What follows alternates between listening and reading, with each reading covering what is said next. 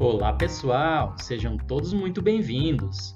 Meu nome é Jason Isidio, eu sou cientista vinculado ao CNPq na área de genética e também professor universitário.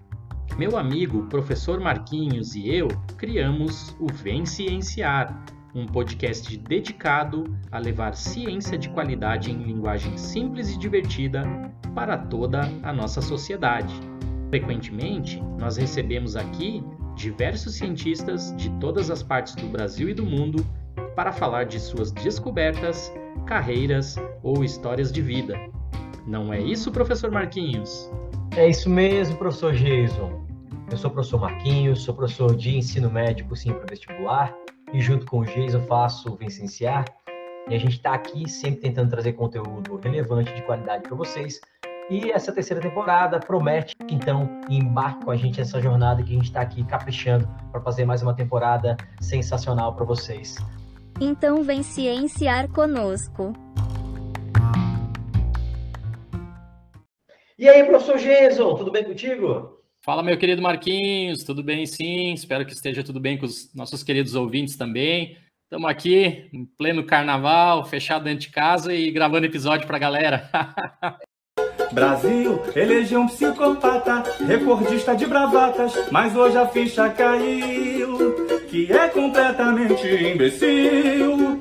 Quem mistura Jesus Cristo com fuzil, sai pra lá, sai pra lá. Isso aí, isso aí, terça-feira de carnaval, estamos aqui gravando. Mas, cara, hoje o episódio vai ser uma parada, um assunto que vai interessar muita gente e que a gente resolveu discutir aqui só eu e o Jason mesmo, porque a gente tem algum embasamento, não somos especialistas da área, mas o Jason conhece muito sobre o assunto, que trabalha com isso, e a gente vai falar um pouquinho sobre é, é, isso aqui no, ao longo do episódio.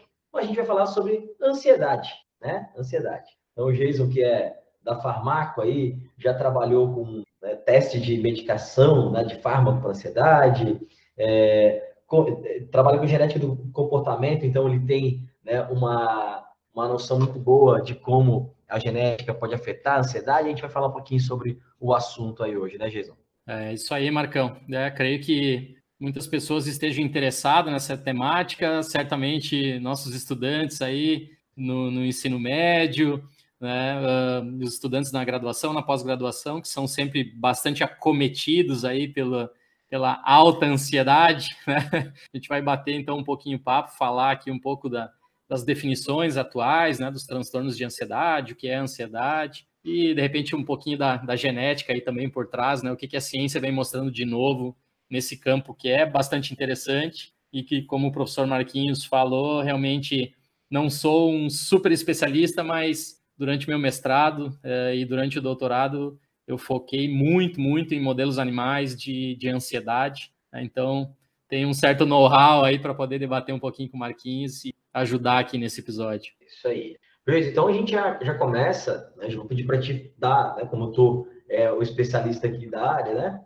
é, a dar, definir para a gente o que é ansiedade, e acho que já vai falar um pouquinho que é, no português a gente confunde um pouco porque a emoção, ansiedade é a mesma, é, é a mesma palavra que se usa para o distúrbio, ansiedade são coisas diferentes. Então define para a gente ansiedade aí, por favor. Exatamente, Marquinhos. É, em português a gente tem vários problemas desse. Eu acho que a gente até já falou em algum outro episódio aqui o problema da palavra evolução, que as pessoas entendem evolução como melhoria, mas evolução pode ser simplesmente mudança. É, ansiedade também é uma palavra que gera é, bastante problema em, em, português, porque as pessoas confundem essa emoção, ansiedade, essa emoção que eu, Marquinhos e todos vocês que nos ouvem é, já experienciaram alguma vez na vida. Né? Então, quando a gente tem, de repente, um compromisso a, a ser realizado, tem uma prova para fazer, é, precisa disputar alguma, né, alguma competição, é, sempre a gente vai experienciar ansiedade, essa emoção. É uma emoção básica, uma emoção, emoção normal, que tem, de certa maneira, um caráter adaptativo, ela nos ajuda aí a, de certa maneira, uh, antecipar um pouquinho o futuro e nos prever daí possíveis riscos né, que, que a gente é, venha entrar em contato no, futuramente. A questão é, pessoas, quando essa emoção, ansiedade, ela se torna persistente, ela não tem um foco ou um fato muito bem definido e ela começa a atrapalhar vocês é, socialmente ou a vida, né, de vocês causar transtornos no, no corpo de problemas no corpo de vocês, então a gente vai passar para uma outra categoria, a categoria dos transtornos de ansiedade, que aí sim exigem medicalização. Né? Então são duas coisas completamente diferentes. É, poderia, né, se o português assim quisesse ajudar, a gente chamar a emoção de, sei lá, antecipação. Estou criando uma palavra agora, né? não tinha pensado nisso antes. E ansiedade a gente reservar simplesmente para o problema, né? para o transtorno. Então tem esse, esse probleminha que atrapalha, é, atrapalha um pouquinho as pessoas. Eu já vou adicionar também aqui, Marquinhos, a questão é, é bastante interessante quando a gente fala da emoção, ansiedade, diferenciá-la um pouquinho do medo. Né? As pessoas podem aparentemente confundir o que, que é medo, o que, que é ansiedade.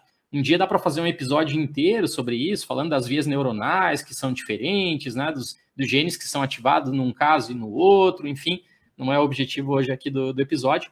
Mas a grosso modo, assim, pessoas, é, vocês estão nos escutando agora de repente na casa de vocês. Se explode alguma coisa aí na casa, no apartamento de vocês, onde vocês estão agora, ou se vocês estão andando na rua e uma bomba estoura do, do lado de vocês, que, sei lá, um carro bate no, no poste aí pertinho de vocês. É, o que vocês vão exper experienciar é algo muito súbito, é aquela coisa da, da fuga ou luta. Então é muito parecido com um medo. Não dá tempo de, de ter ansiedade, né?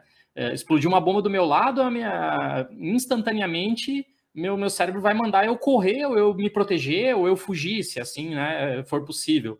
Já na ansiedade, a gente fica assim, ah, mas no outro dia eu vou viajar de avião, ah, no outro dia eu tenho uma prova para fazer, você fica antecipando na tua mente. Então, existe essa diferenciaçãozinha básica, né, entre é, o que seria uma ansiedade natural, uma emoção ansiedade, com a emoção medo. O medo é, é, é, luta ou fuga. E a ansiedade é uma criação, é um construto muito mental nosso, né? Como, como seres humanos aí, de alta corticalização, né? Antecipando um possível perigo que vai acontecer no futuro. Mas, às vezes, esse, esse possível perigo ele não é também muito é, bem definido.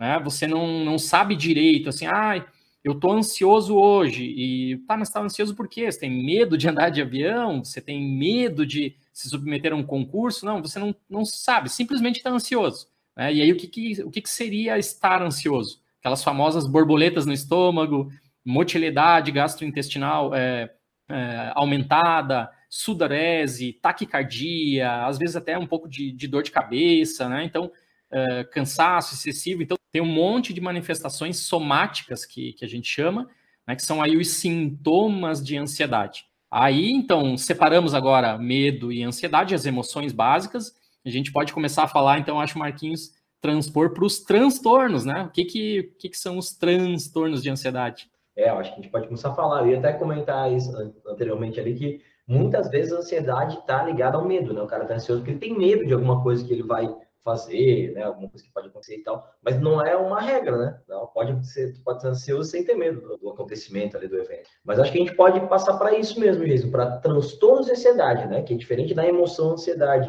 né? Propriamente dita, né? É, e bem lembrado, Marquinhos, assim, é, nesses casos onde o medo é muito bem definido e você está ansioso, aí a questão é, é quase que só temporal. Né? Então, você está com medo de algo que pode vir a acontecer no futuro, por isso você fica ansioso no, no presente, né? E essa ansiedade pode ou não ser desabilitante, dependendo do grau que ela, que ela ocorra em você. É, então, feita essa diferenciação, como o Marquinhos falou, vamos passar para os transtornos. Né? Então, assim, pessoas, esse é um tema altamente complexo. A gente está né, tra trazendo essa pincelada, como a gente faz aqui com vocês, sempre que a gente vai introduzir um assunto novo, né, vai começar a falar de algo diferente a gente faz um episódio mais básico e depois a gente consegue avançar para coisas mais complexas. Então, talvez, quando a gente entra aqui falar de transtornos de ansiedade, a gente começa a falar um pouco de.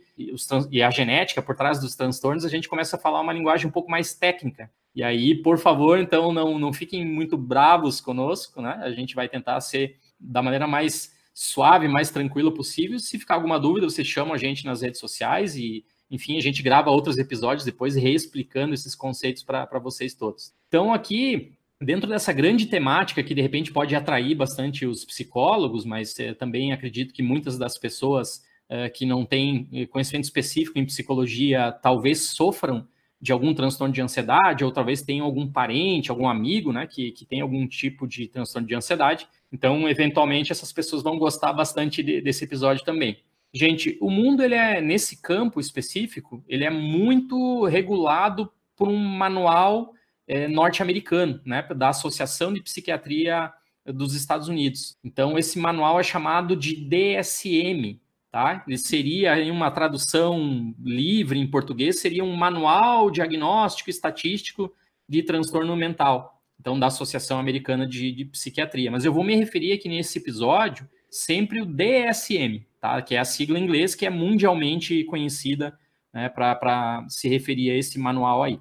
Bom, o DSM, pessoas, para vocês terem ideia, né, como o Jason aqui é antigo na ciência, o primeiro contato que eu tive com, com o DSM ainda era o DSM-3. Depois a gente teve o DSM-4, o DSM-4 edição revisada, que foi, se eu não me engano, na, na, na, minha época de quando eu fazia o doutorado, né? Eu, eu estudava o DSM-4 e depois o DSM-4 edição revisada. E agora, mais modernamente, nós temos então o DSM-5, a quinta edição desse manualzinho aí que define, então, os transtornos de ansiedade, e, e, não só de ansiedade, tá, pessoas? Outros transtornos todos aí, depressão, que a gente vai falar mais para frente em outros episódios, esquizofrenia, essa coisa toda, eles são definidos é, pelo DSM-5.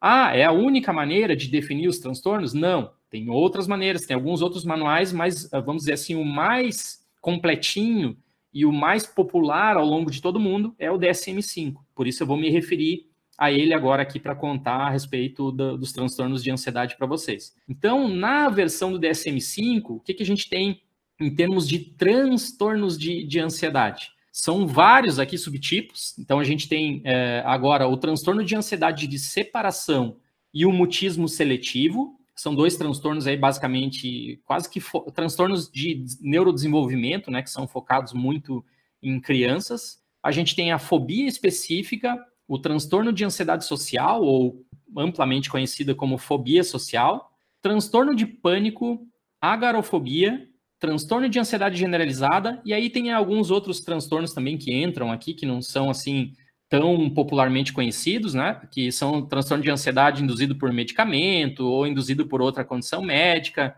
transtorno de ansiedade especificado ou não especificado pessoas, assim, de maneira bem rapidinha, assim, pra, só para comentar, né, o que significa cada um desses transtornos. Então, o primeiro e o segundo, transtorno de ansiedade de separação e o mutismo seletivo, basicamente em crianças. Tá? A ansiedade de separação, aquela criança que sente muito falta, assim, de um, de um parente que ela está acostumado. Então, por exemplo, ela, ela se separa da mãe e fica extremamente ansiosa, ansiedade de separação, né?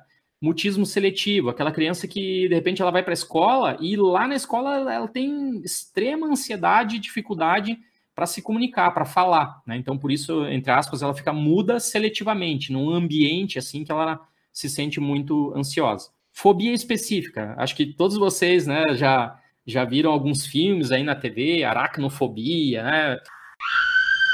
Uma fobia específica de aranha, isso é um transtorno de ansiedade tem transtorno de ansiedade de tudo que é coisa, gente. Qualquer bichinho é, gera aí algumas, algumas fobias, umas fobias específicas em, em vocês, tá? Que a gente tem medo específico de, de, de, aranha, tem gente de cobra, tem de formiga, tem várias outras coisas. Transtorno de ansiedade social ou fobia social, né? Aquela pessoa que não consegue falar em público, que tem é, uma dificuldade bastante grande, se sente muito ansiosa em, em situações assim com, de relações com, com pessoas, né? Fobia social. Transtorno de pânico, que ele foi é, durante muito tempo aí tratado como o ápice dos transtornos de ansiedade, aquele que era, um, era o mais grave, né? É, a pessoa, por exemplo, aqui em Florianópolis, a gente tem uma, uma, uma, ponte que liga o continente à ilha, né? O Marquinhos mora, a gente já brincou com isso, Marquinhos mora no continente, no, no né, que a gente brinca que é o Brasil, e eu moro na ilha, seria Florianópolis. Então, a ponte que faz a ligação ali entre a ilha e o continente, de repente você está dirigindo por lá e você tem uma manifestação súbita de ansiedade, algo terrível, devastador, né? Palpitação, coração batendo acelerado, achando que vai morrer. É, você para o carro no meio da ponte e você trava ali, não consegue sair daquela situação, né? Você pode ter experienciado aí um episódio de, de pânico, né? Que seria, como eu disse, é, talvez o ápice, né, o, um dos mais graves do que a gente tem dentro dos transtornos de ansiedade.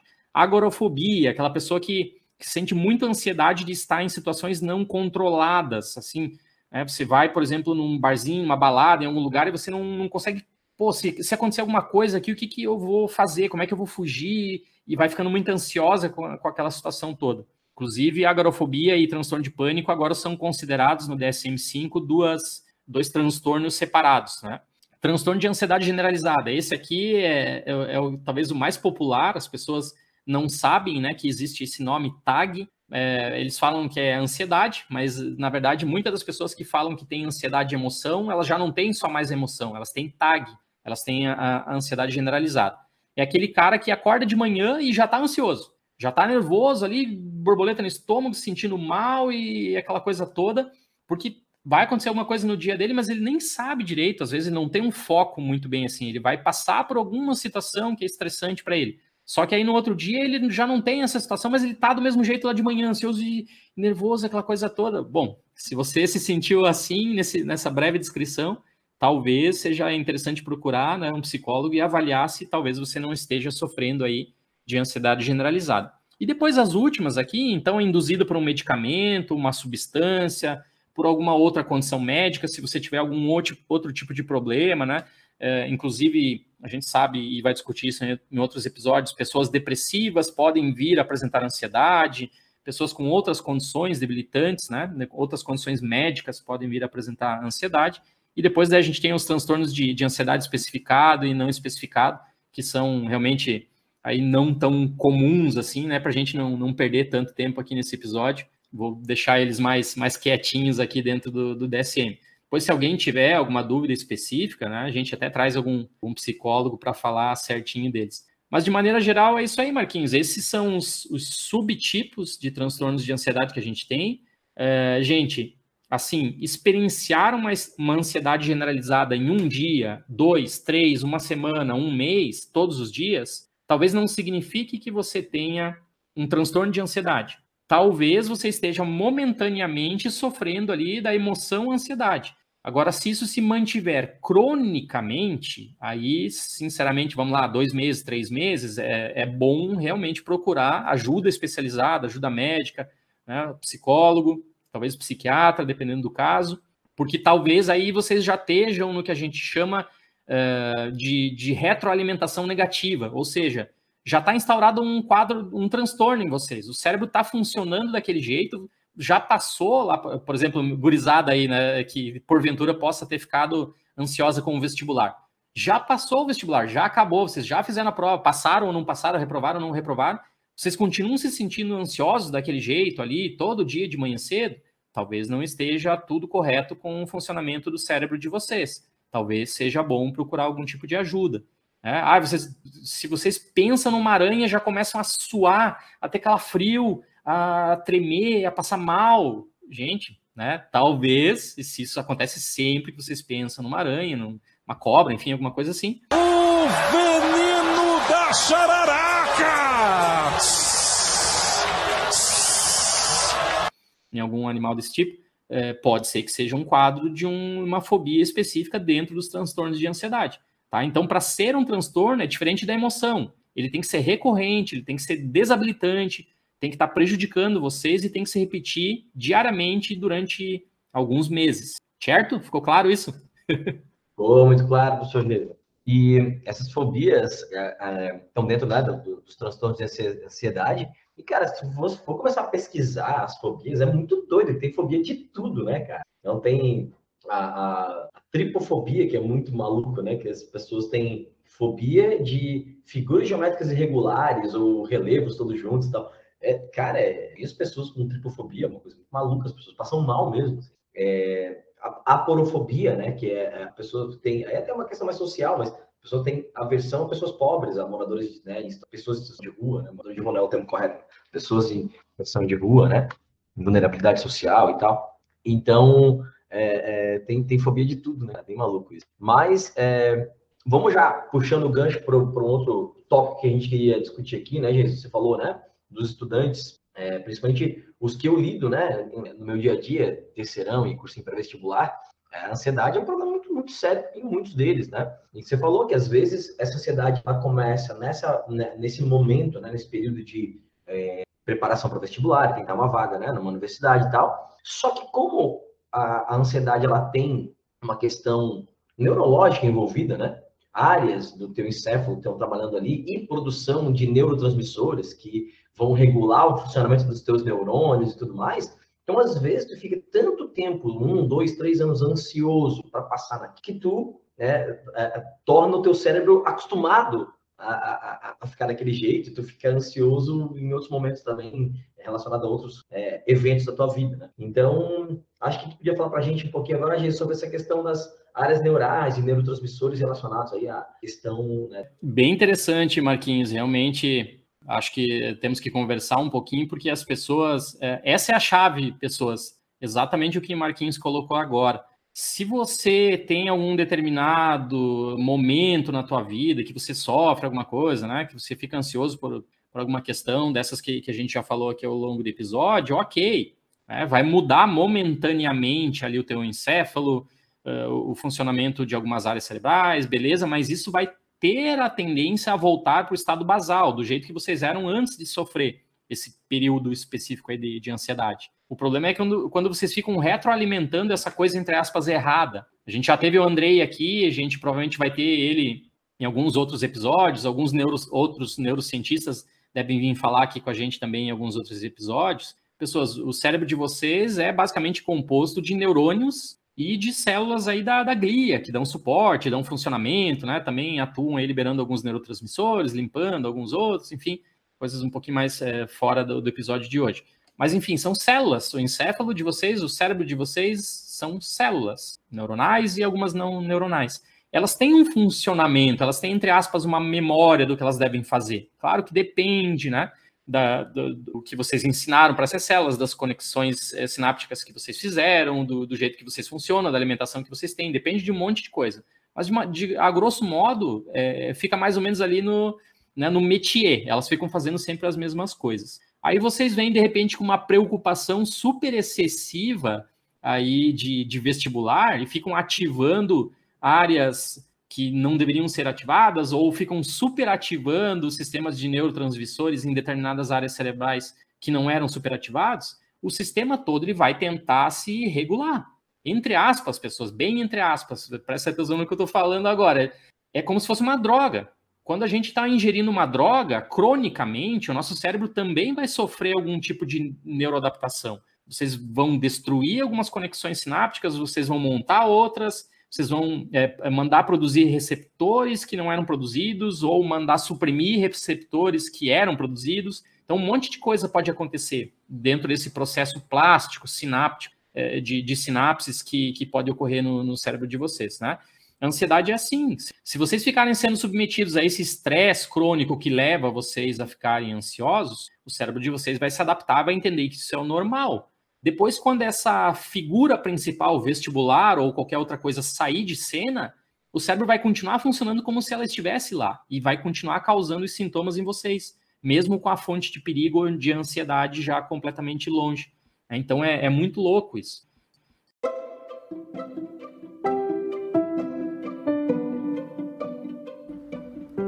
Você gosta deste assunto?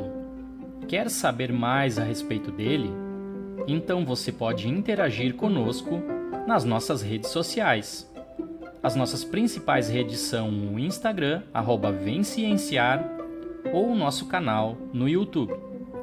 E se você quiser nos ajudar a melhorar o mundo através da ciência, você também pode divulgar este podcast para um amigo ou familiar.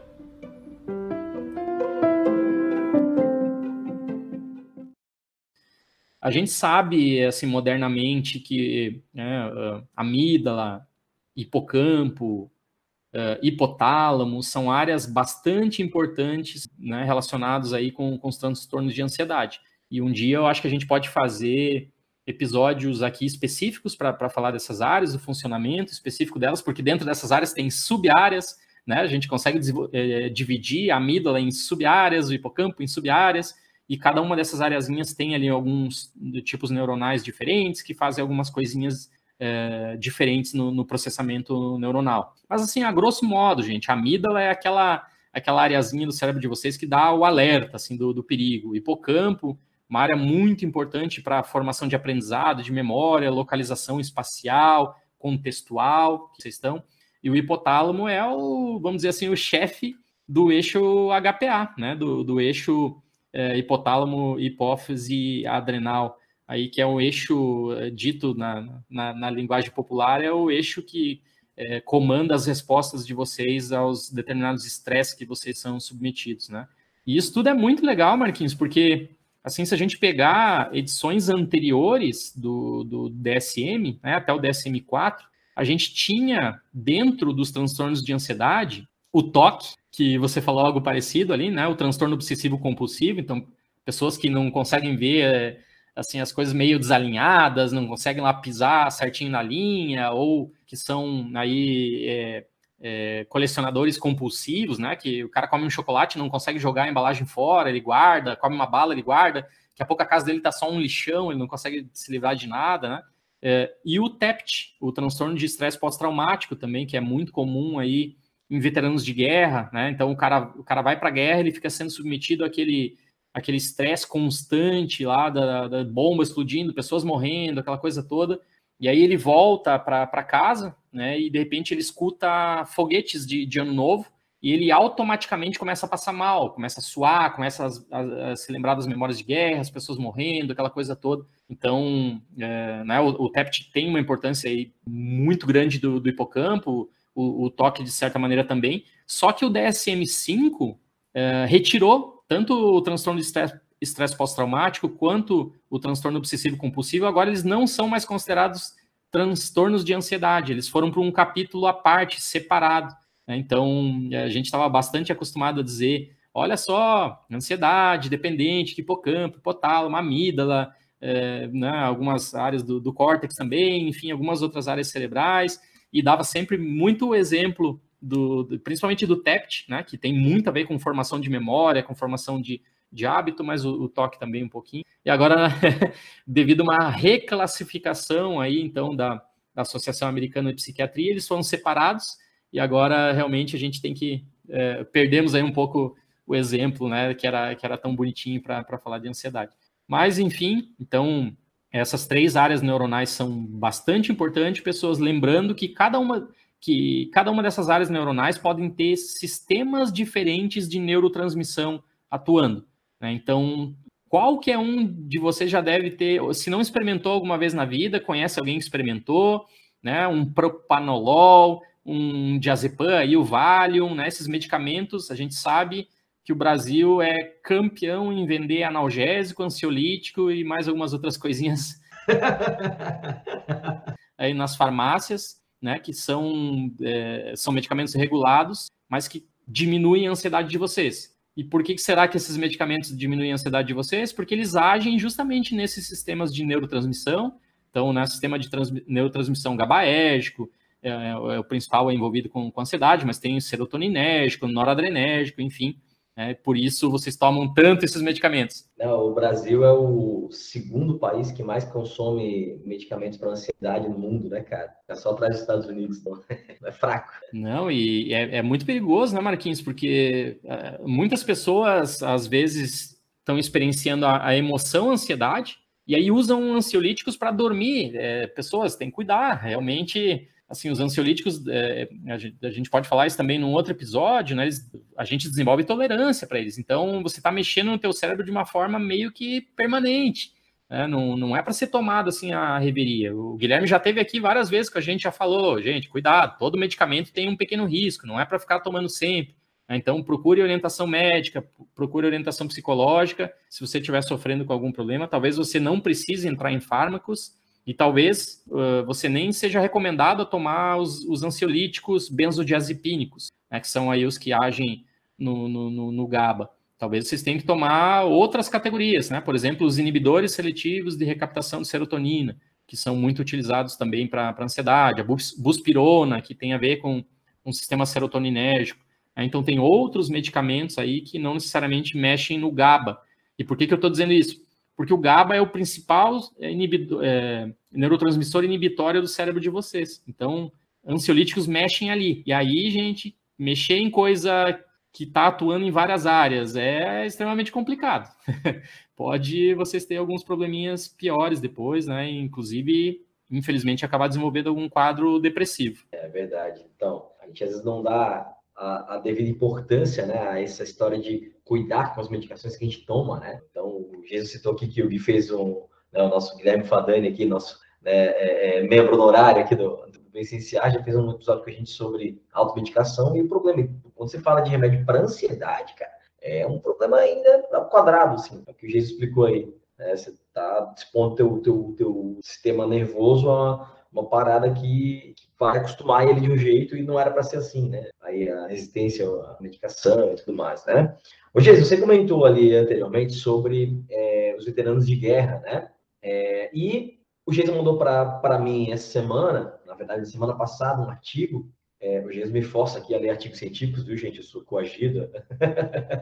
e em inglês, né? A equipe play very well. Play again Brasil. This match is good for the Bafana Bafana because we have play one match com good discipline. Preciso estar tá com inglês afiado aqui para entender. Mas a gente sempre manda os artigos, né? E a gente estava lendo um artigo sobre é, a descoberta de, de, fizeram uma pesquisa. O Giz vai explicar detalhes aqui, mas a grosso modo é uma pesquisa com veteranos de guerra lá nos Estados Unidos e é, fazendo análise de ansiedade, problemas né, de estudos de ansiedade que eles têm e descobriram três genes né, ligados à ansiedade. Então, aí a gente entra mais na área do GESMO aqui, que é a parte de genética em relação com o comportamento, né? O GESMO que é um especialista em genética do comportamento. Gente, quando eu falo, às vezes o pessoal fala, tá, mas peraí, o GESMO é especialista em genética do comportamento ou ele é especialista em farmacogenética? Na verdade, ele é as duas coisas, né? Ele fez o doutorado e doutorado em farmacogenética, mas hoje ele pesquisa muito mais, publica muito mais na área de genética do comportamento, né? Então, Jason, vamos falar um pouquinho do artigo aí para a galera, que é um artigo bem interessante. É, a galera sempre pergunta isso também. É que, pessoas, a minha área mãe é genética do comportamento. A minha, eu, eu trabalhei na genética do comportamento desde a iniciação científica no, no século passado, né? O, o laboratório que eu coordeno é laboratório de genética do comportamento. Mas realmente, assim, os, os trabalhos que, que a gente faz, né, puxa bastante para a farmacogenética. Então, é como o Marquinhos falou, acaba é, dominando. A, a, farmacogenética tem um, um, um, pedaço dela, assim, que morde, né, da, da da genética do comportamento, e da mesma maneira, a genética do comportamento acaba influenciando muitas coisas da farmacogenética. Então, se sobrepõe ali num, num pedaço, né, eu consigo cair para um lado ou para o outro. E, e aí, né, a gente fala na abertura do episódio que eu sou da área de genética. Sim, a genética seria a ampla área, né?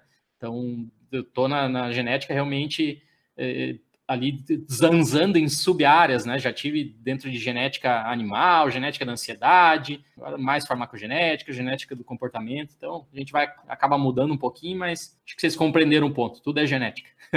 e os, os, artigos realmente, é, eu passo vários para o Marquinhos, né? Mas é, os importantes, porque realmente o, o, o, volume de publicação científica hoje é uma coisa arrasadora, saem muitos artigos todos os dias, é impossível ler tudo. Então, de vez em quando aí a gente está tá decidindo, ah, aqui vamos falar sobre o que nos próximos episódios, o que, que o pessoal pediu, o que, que o pessoal sugeriu, e aí né, acaba tendo um outro artiguinho assim que vale bastante a pena é, discutir. E esse aqui que o Marquinhos se referiu, realmente é, é, um desses, né, pessoas? Então, é um artigo que foi publicado agora em, em 2020 na American Journal of Psychiatry, e, então é, é, uma revista super respeitada também, né, na área da, da psiquiatria e tem um impacto muito grande, né, em torno de 14, 15. E, e esse artigo, então, mostrou realmente, como o Marquinhos falou, depois a gente deixa né, no, no, no na, na, legendinha do episódio, deixa a referência certinho para quem quiser olhar a, a, fonte original.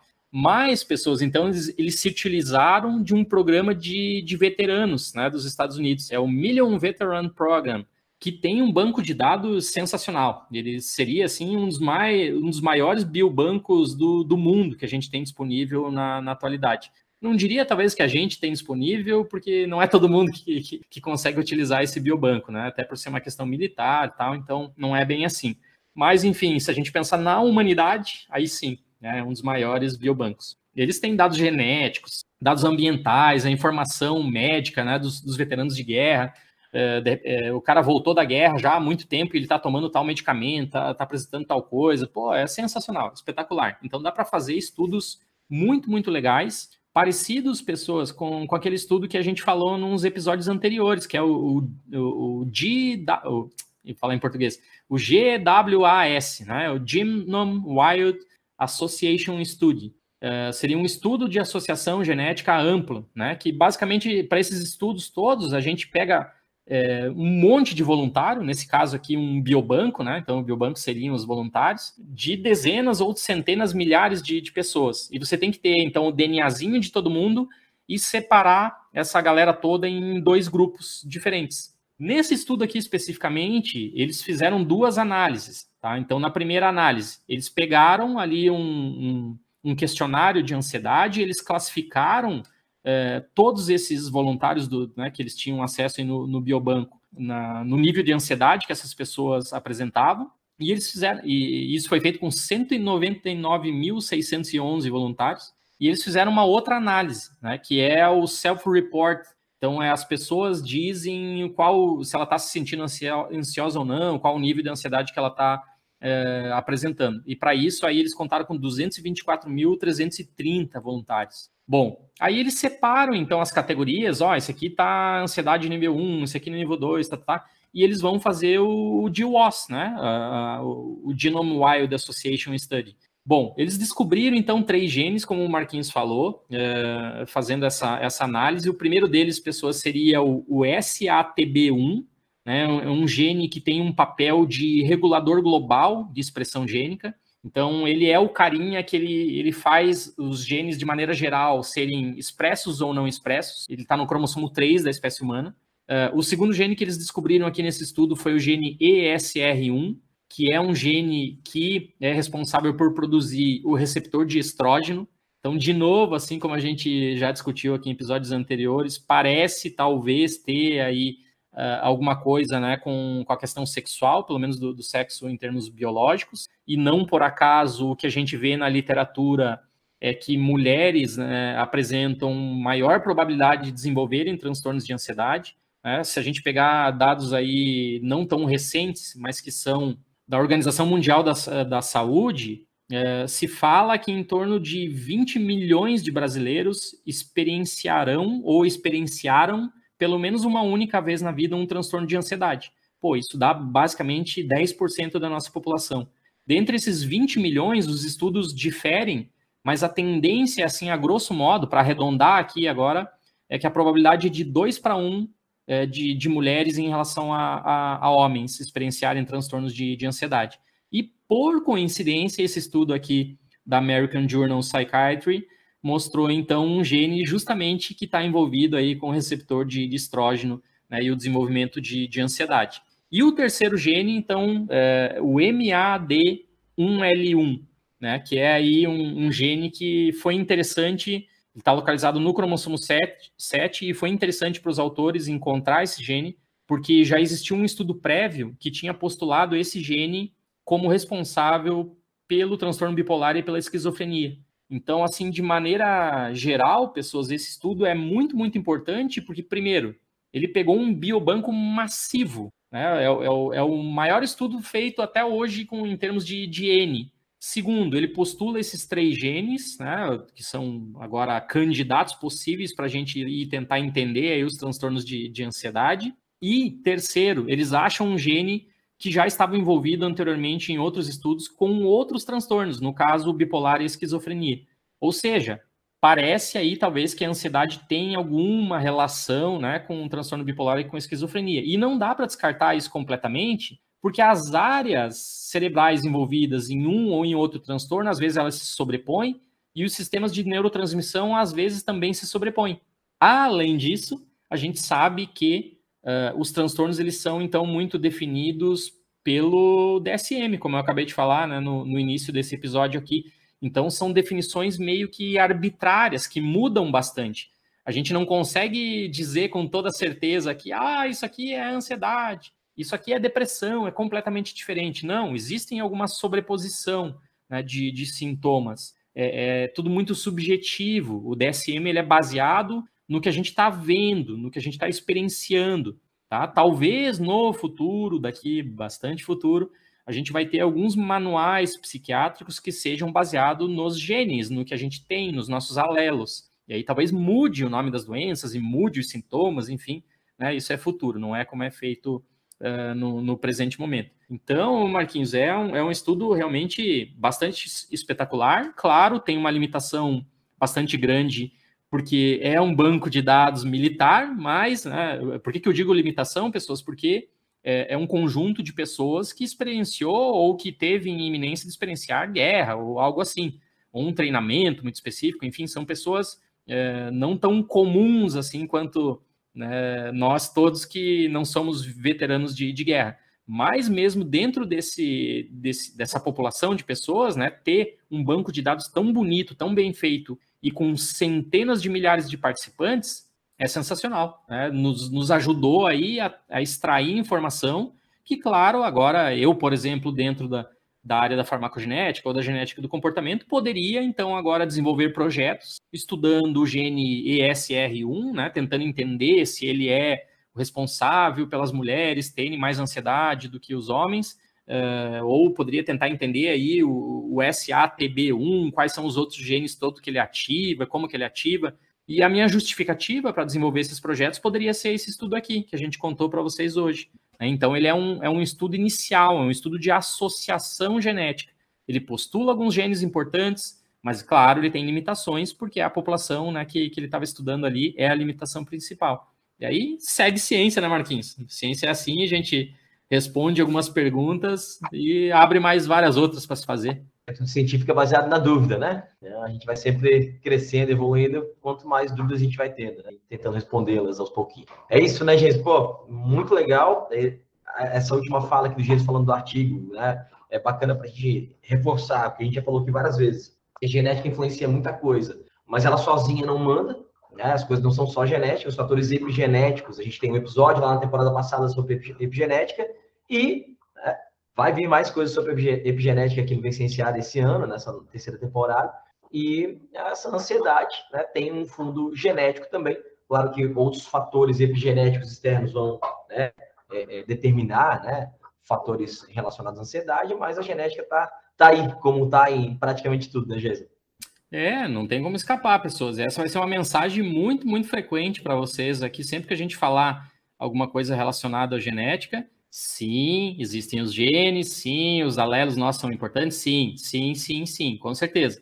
Porém, o ambiente também é importante. A gente não, não ninguém de nós vive numa bolha isolado, sozinho, sem nenhum organismo entrar, sem nenhum ventinho bater, sem nenhum raio solar pegar vocês, sem vocês se alimentarem. Não existe. A gente está em interação com o ambiente todo o tempo. Imagine um peixinho. O peixinho está lá no rio ou no oceano ele está em interação com aquela água todo o tempo da vida dele. Aquele é o ambiente dele. Nós estamos em interação com o ambiente todo o tempo também. Né? Temos aqui interação com fungos, com bactérias, com ar, com radiação, com, com pessoas, com eventos, com calor, com frio, com choque, com um, tudo, tudo, tudo, tudo. Sei lá, é, é impossível, é, é infinito a quantidade de variáveis ambientais que a gente é submetido.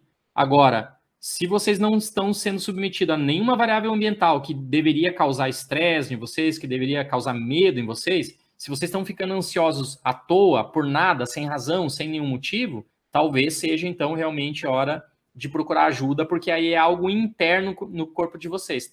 Desregulou alguma coisa, a gente deu algumas pistas nesse episódio, e essa coisa agora está tá atrapalhando vocês, né? Então, provavelmente, aí temos um transtorno de ansiedade instaurado, uh, devido a algo interno de vocês e não mais uh, os fatores ambientais. Os fatores ambientais em algum momento foram importantes, agora eles saíram de cena e vocês ainda estão chateados. é exatamente isso, né, gente? Então é isso.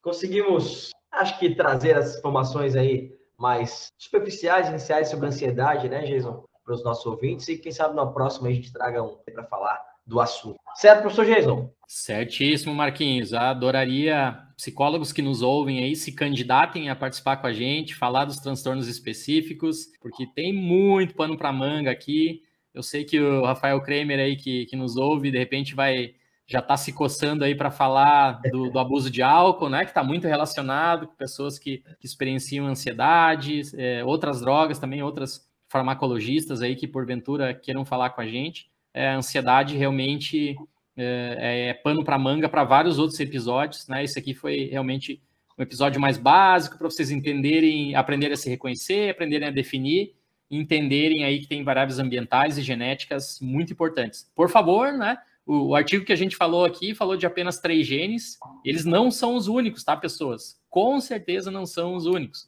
Tem vários outros genes que influenciam aí é, os subtipos de ansiedade, os transtornos de ansiedade, e que a gente pode falar mais para frente. Inclusive, eu tenho um trabalho lá com é, modelos experimentais, né, com animais de laboratório, onde a gente postulou alguns genes para ansiedade. Mas isso são é, assuntos para o próximo episódio. Um grande abraço para vocês todos. Então, até semana que vem, galera. Curtam aí bem o carnaval com bastante responsabilidade. Valeu, gente. Obrigado por ouvir o Vicenciar. A gente está aqui sempre tentando trazer conteúdo relevante de qualidade para vocês. Um abraço e até a próxima.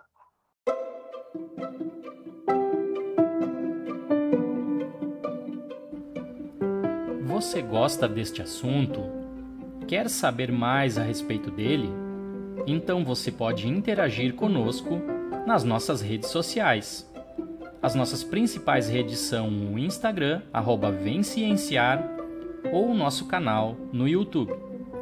E se você quiser nos ajudar a melhorar o mundo através da ciência, você também pode divulgar este podcast para um amigo ou familiar.